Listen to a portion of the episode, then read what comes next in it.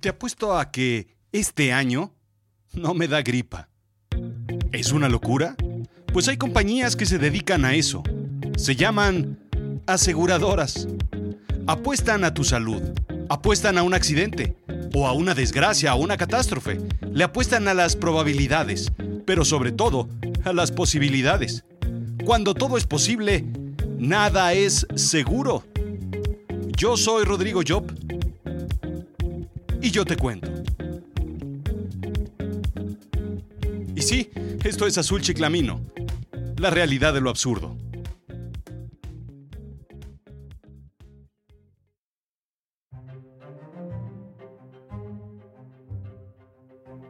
...1912... Una gran tragedia azotó los periódicos del mundo. 1500 mueren era el titular del Boston Daily Globe.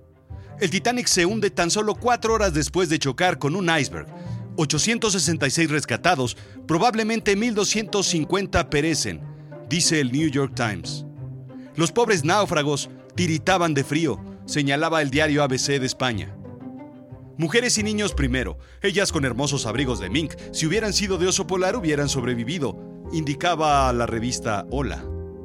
Pero ya sabes, película, Óscares, DiCaprio, bla bla bla, no hay nada más que no se haya contado al respecto. Ya se contó todo en el celuloide, aunque tal vez una pequeña parte que el director James Cameron deja fuera.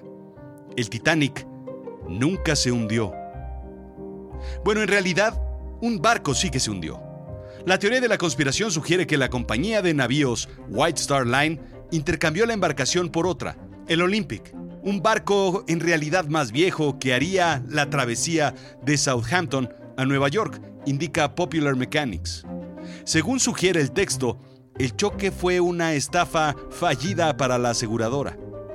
La británica White Star Line tenía muchos competidores, tanto en Inglaterra como alrededor del mundo. Uno de ellos la Cunard Steamship Company. En 1906 y 1907 habían inaugurado los barcos Lusitania y Mauritania, los más grandes de la época. Se desató la guerra.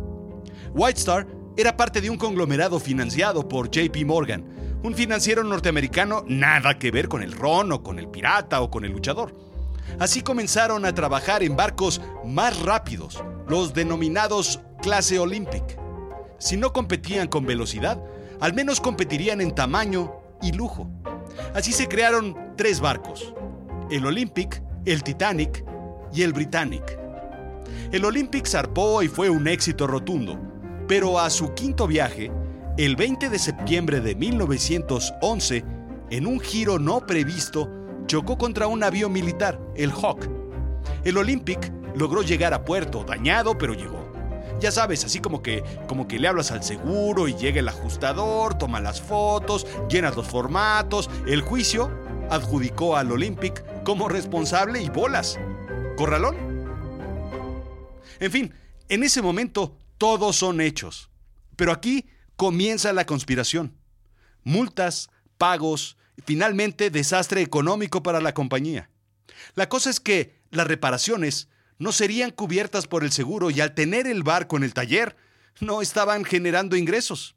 Así es que la compañía hizo un cambio. Su segunda nave, el recién construido, tomaría el nombre de Olympic, mientras que su nave dañada recibiría el nombre de Titanic. Así es que el antiguo u original Olympic Ahora con el nombre de Titanic tendría un accidente para cobrar el seguro y fortalecer financieramente a la compañía. Lo que no vieron venir, literalmente, fue un iceberg. Esa teoría se basa en que no se le permitió al Titanic ser inspeccionado antes de zarpar. Lo segundo es que una foto del Titanic en el astillero es muy parecida al Olympic, cambiando su aspecto repentinamente.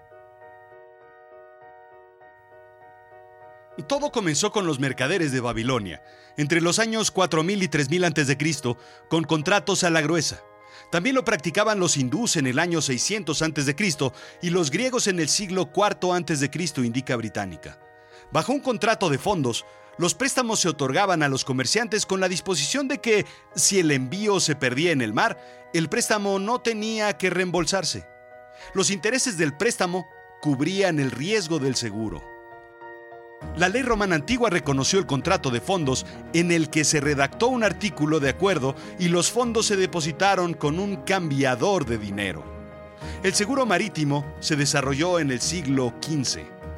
En Roma existían sociedades, por ejemplo, que cubrían costos funerarios con pagos mensuales. Así es que si crees que es una idea nueva eso de pagar por adelantado tu funeral, cargado a la tarjeta de crédito, incluso para que te den puntos, pues, pues no es así. Dicen que incluso el et tu brute de Julio César fue porque recordó que no había terminado de pagar su galloso. Lloyd's of London comenzó como una cafetería patrocinada por comerciantes, banqueros y aseguradores a principios del siglo XVII. Se reconoció como el lugar más probable para encontrar aseguradores marítimos. Edward Lloyd's proporcionó a sus clientes la información de envío obtenida de los muelles directamente y de otras fuentes. Se conoció como la lista Lloyds, la cual todavía existe.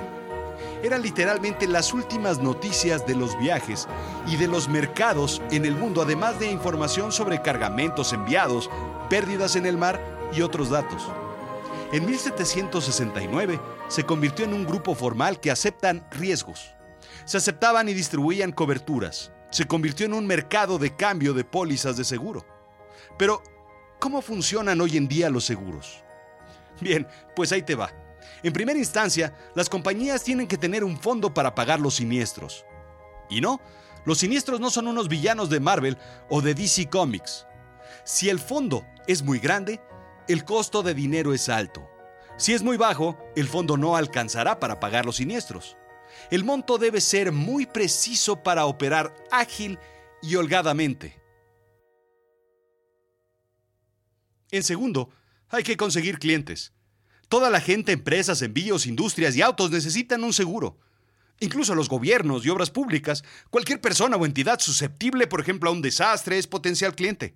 Y el gobierno no solo es susceptible, sino es creador, generador y organizador de muchos de los desastres que nos atañen. ¿Que no? Bueno, ¿de qué depende que se contrate o no? Del precio. Debe ser suficientemente más barato que tu eventualidad y no más caro que el reemplazo completo.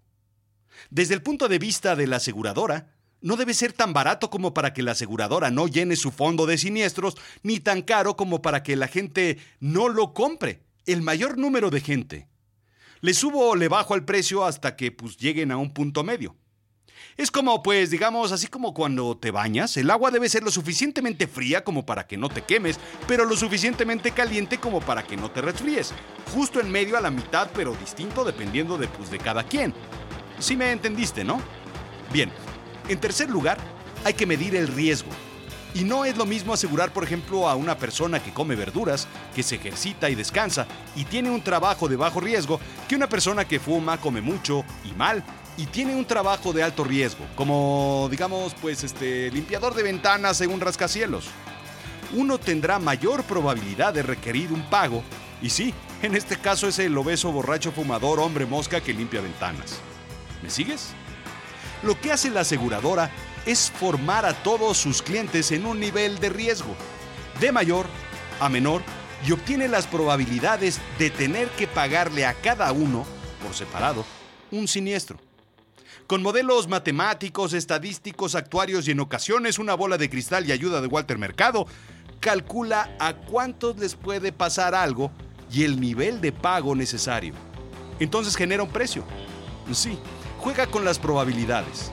Es como un pequeño casino, solo que en vez de jugar con dados y puntitos con corazones, picas y tréboles, números o colores, este casino juega con las probabilidades de que te dé un infarto, de que te caigas y te rompas un pie, de que haya un incendio en tu fábrica o negocio, o de que el barco donde vienen Rose y Jack se hunda. Hago una pequeña apuesta anual de que no me va a pasar nada, pero si me paso, pues entonces ellos pagan. El casino, quiero decir, la aseguradora, pone reglas muy duras y delicadas de cuándo pagar y cuándo no. El clausulado conocido como las letras pequeñas que todos firmamos y nadie leemos, pero por supuesto nadie entendemos. Si vienes borracho, el seguro no paga.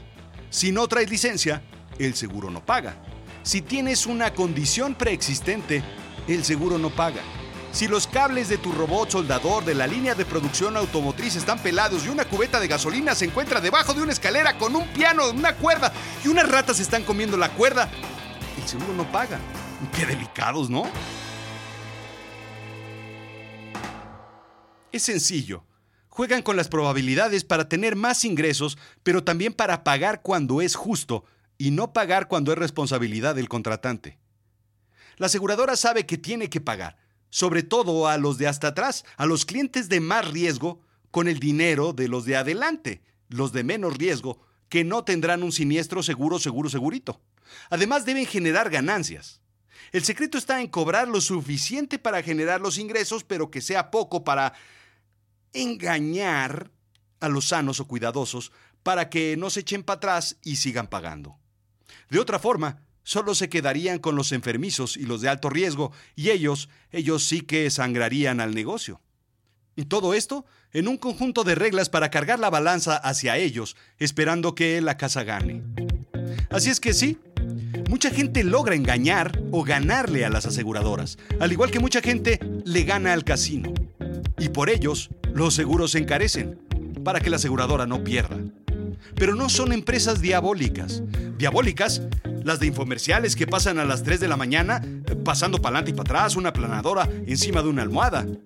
Si no se deforma, es cosa del diablo, seguro, seguro, segurito. Simplemente juegan con las probabilidades y el riesgo. Mientras más certeros son con sus modelos analíticos y más precisas son sus matemáticas, más ingresos tienen. Tampoco quieres que les vaya mal porque entonces no te pagarían cuando te pasa algo. ¿Debes o no tener seguro? Depende. Depende de qué tan adverso seas al riesgo y de las emociones fuertes. ¿Te gustan las apuestas o te vas a la segura? De eso depende. Lo único cierto es que debes tener en mente que un seguro lo pagas esperando no usarlo. Esto fue Azul Chiclamino, la realidad de lo absurdo. Yo soy Rodrigo Job. Visítame en azulchiclamino.com, sígueme en iTunes, en Spotify, en SoundCloud y suscríbete. Dale like y califícame con 5 estrellitas, no seas así. Sígueme en Instagram y Twitter, arroba rodrigo-job y en Facebook. Déjame saber, déjame entender, déjame percibir. ¿Qué piensas de Azul Chiclamino? Hagamos de esto un foro de reflexión. Cuéntame tus ideas y vamos a comunicarnos. ¿Va? Gracias. Ah, por cierto, no olvides escuchar Me lo contó la noche. Un nuevo podcast de historias obscuras de una realidad muy irreal. O al revés. No sé. Suscríbete en iTunes, melocontolanoche.com o en Spotify. Sí. Aquí te espero.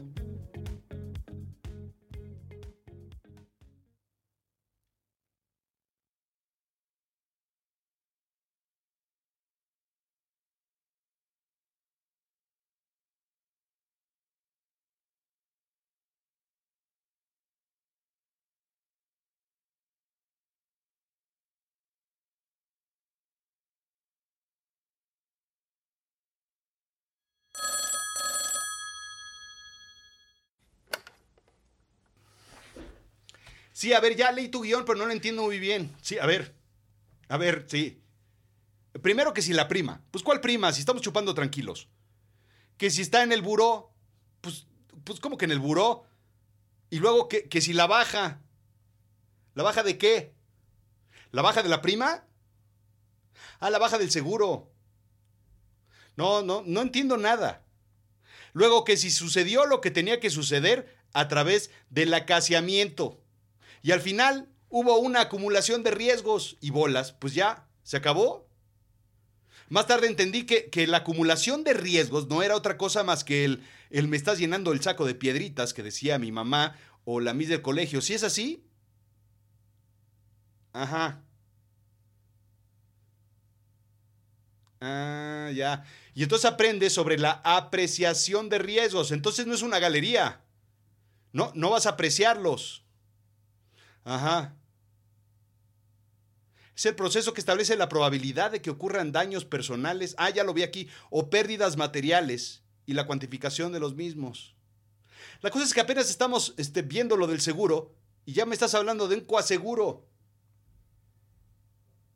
Y, el, persona, el, personaje principal es el seguro y el, y el secundario es el coaseguro. Y luego siniestro, ¿quién es? Es el villano. Ah, siniestro, el siniestro es lo que le pasa ya. Pensé que era como villano así tipo Marvel o tipo... Ya. No, no se entiende nada del guion. Bueno, pues trabájalo. Trabájalo, yo le hablo a, a Brad Pitt y a Clooney. ¿Sí? Pues les hablamos a ver qué, a ver si... Y luego pues alguien feo, así como, como Vinicio del Toro, para que sea siniestro. Ajá. Pues que sea el que, el, el que voltea el coche o el que quema la fábrica. Pues necesitas tener algo así, alguien malo, así, alguien que, que rompa, ¿no? Que destruya. Pues más, más feo que ese, nada más Dani Trejo. Ándale, pues. Márcame. Eh, órale. Ya está. Bien. Bye.